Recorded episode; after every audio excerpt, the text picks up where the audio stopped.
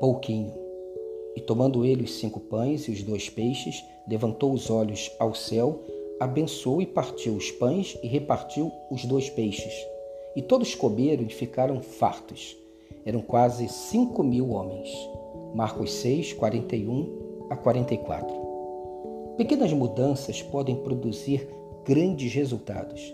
A vida é o que acontece enquanto fazemos planos, já dizia John Lennon.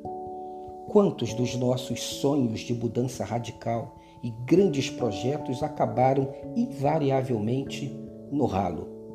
Mas pense a sua vida como um processo contínuo, que se desenrola com naturalidade, onde pequenas mudanças, simples modificações, suaves acréscimos podem fazer toda a diferença e produzir resultados permanentes e profundos.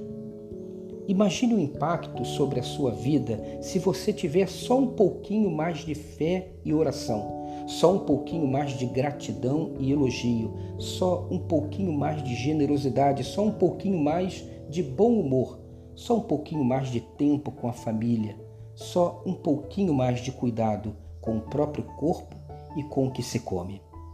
Só um pouquinho mais nas mãos de Deus pode sim fazer toda a diferença. Quem não conhece os relatos bíblicos da generosidade do menino que ofereceu a Jesus seus poucos pães e peixes para alimentar uma multidão? E da coragem do jovenzinho Davi que enfrenta o gigante Golias com uma simples atiradeira na mão? O Deus das pequenas coisas hoje quer lhe ensinar que uma vida abençoada está ao alcance das suas mãos, abençoada e abençoadora nada radical ou revolucionário. Basta só um pouquinho mais.